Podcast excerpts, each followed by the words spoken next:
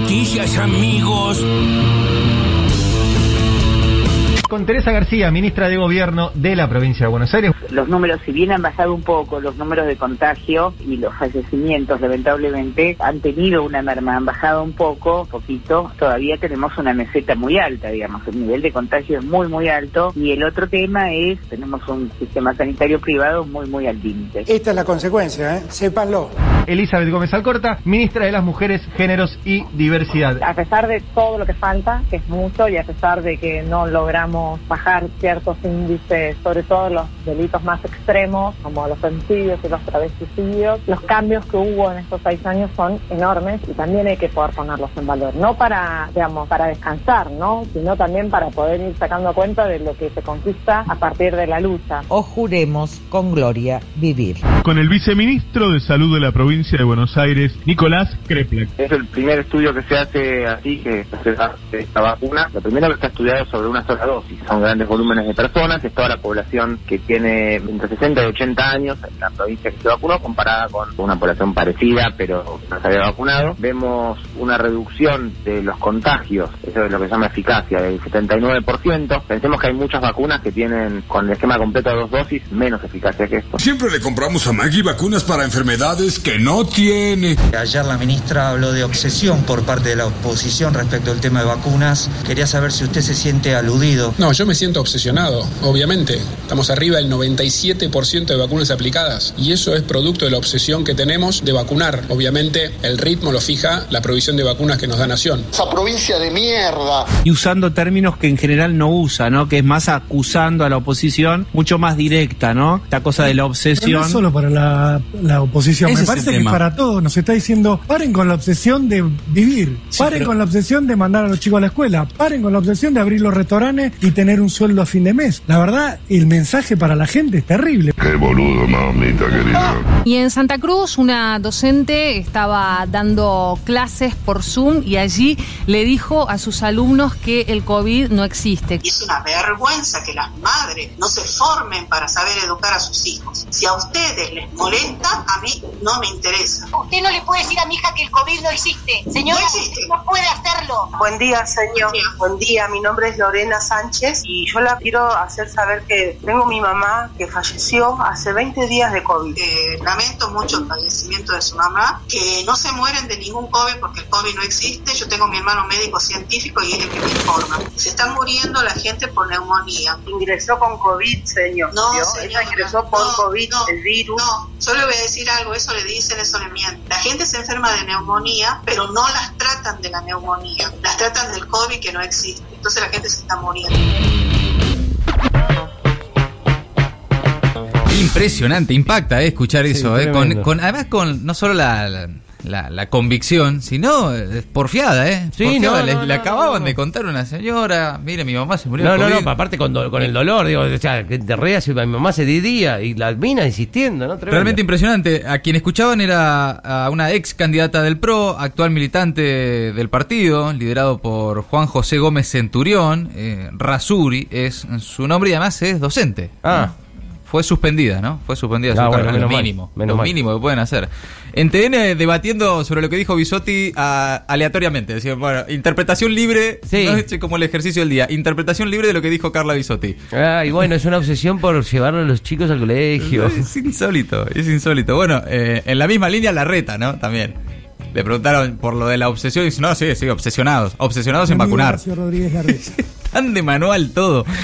Tan obvio todo el tiempo todo, ¿no? Al mismo tiempo eh, estaba obsesionado por vacunar la reta y que, y que la campaña de vacunación en la ciudad de Buenos Aires depende de lo que envía Nación. Eh, que Quirós tuvo que reconocer también que salieron a buscar vacunas y no consiguieron, ¿eh? Sí, Porque eso que por ahí- tres le dijeron que no. Tres laboratorios le dijeron que no, porque eso por ahí mucho no se comenta, ¿no? Porque Sí. habían prometido que iban a conseguir vacunas. Bueno, era lo que lo- el cruce que tuvo la otra vez Patricia Bullrich, que Claro. le decían, ¿qué, ¿qué pasó con la ciudad de Buenos Aires cuando fue a comprar? No se consigue. Bueno, habló también esta mañana acá en el Destape Radio el viceministro de Salud bonaerense, Nicolás Kreplak, también la ministra de Mujeres, Géneros y Diversidad, Eli Gómez Alcorta, hoy se cumplen seis años del Ni Una Menos, y también la ministra de Gobierno de la provincia de Buenos Aires, María Teresa García. Todas esas notas en el Destape Radio, entre las voces más destacadas del día. Ahora las noticias en maldita suerte.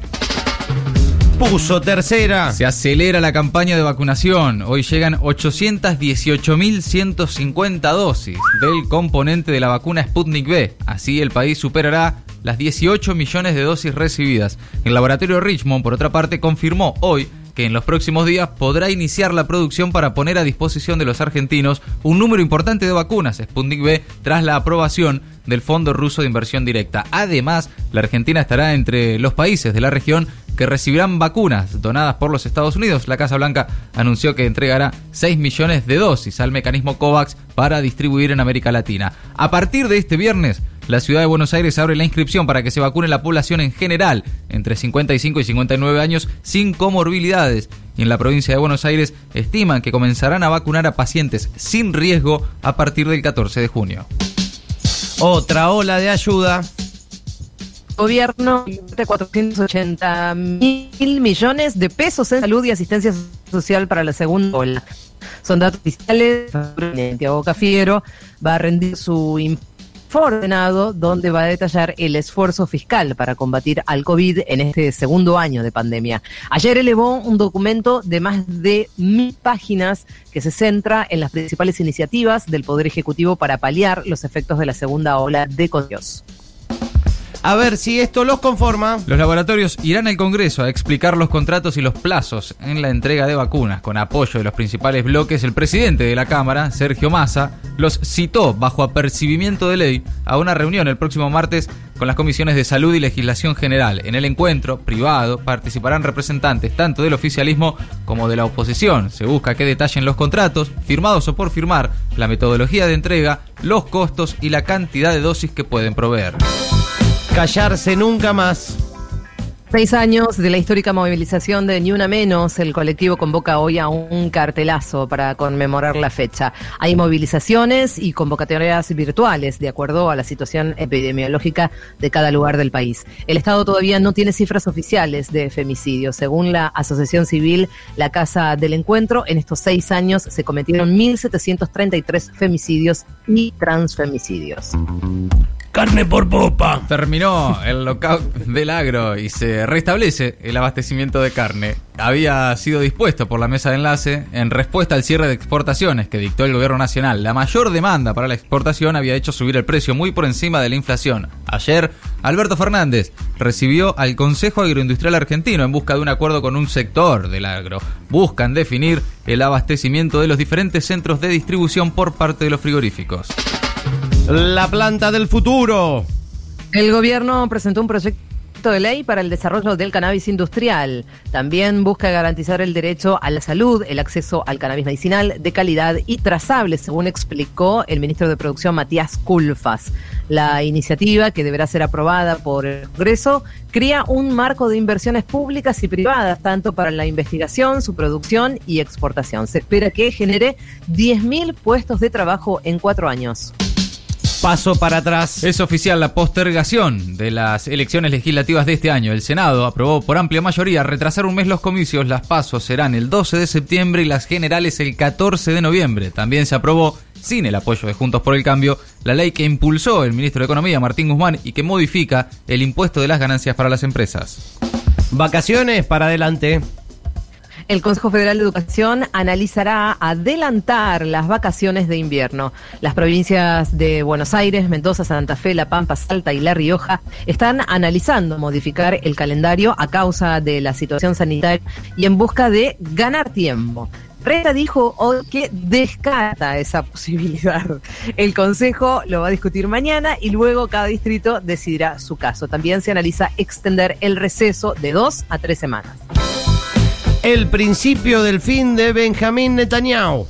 Sí, así es. Benjamín Netanyahu podría quedar fuera del poder después de 12 años de gestión. Es inédito. Anoche ocho partidos de la oposición alcanzaron un pacto de coalición para gobernar sin el actual primer ministro en el cargo desde hace 12 años. Pero el asunto no termina ahí. La alianza muy amplia tiene que lograr ahora el voto de confianza del Parlamento en un plazo máximo de menos de dos semanas. Maldita suerte. De 15 a 17. En el Destape Radio.